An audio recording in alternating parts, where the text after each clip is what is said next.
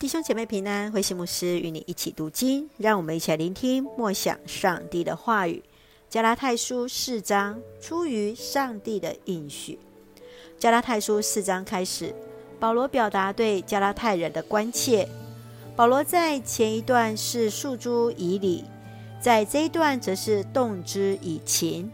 保罗表达他为他们的担忧，接着叙述与加拉太人过去亲密的关系。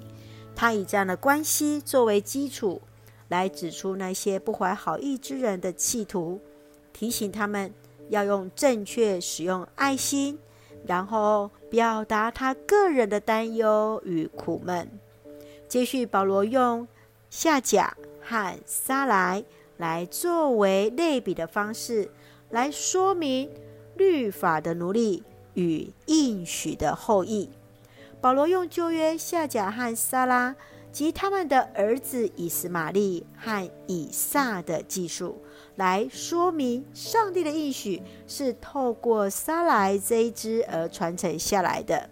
夏甲则是按着血气所生的。让我们一起来看这段经文与默想，请我们一起来看四章三十一节。弟兄姐妹们，我们并不是女奴的儿女，而是自由的女子所生。保罗在面对加拉太教会中的犹太基督徒，以上帝所应许给亚伯拉罕应许的后裔以撒，就是从自由的女子所出；而以实玛利就是从为奴的女子所生。就血统而言，以撒和以实玛利都是亚伯拉罕的后裔。差别不在于是否遵行摩西的律法，乃是在于上帝的应许。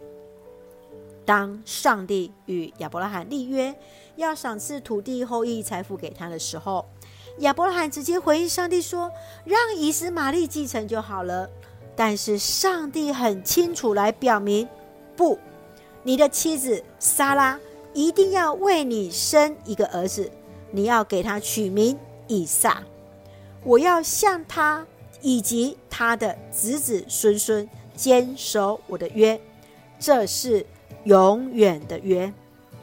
真正领受上帝应许的，不是因为肉身是犹太人的身份，乃是在于信基督的人而得以领受从圣灵而来的应许，使我们得到真正的自由啊！亲爱的弟兄姐妹，你认为作为上帝应许之子，需要什么样的条件呢？你如何与人分享自己就是上帝所应许的儿女？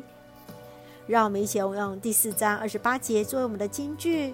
弟兄姐妹们，正如以撒一样，你们是由于上帝的应许而成为他的儿女们。亲爱的弟兄姐妹，我们都是上帝所应许来成为上帝的儿女哦。一起用这段经文来祷告。亲爱的天父上帝，每一天我们都要从主的话语领受力量，享受主所赐生命的美好。求主赐给我们信心与勇气，来见证主的爱。愿我们的生命活出上帝子女的样子，分享上帝的恩典与祝福。愿主赐福恩待我们的家人，身心灵健壮，使我们做上帝恩典的出口，让我们所爱的国家台湾行在主的话语中。感谢祷告是奉靠主耶稣基督的圣名求，阿门。弟兄姐妹，愿上帝的平安与你同在，大家平安。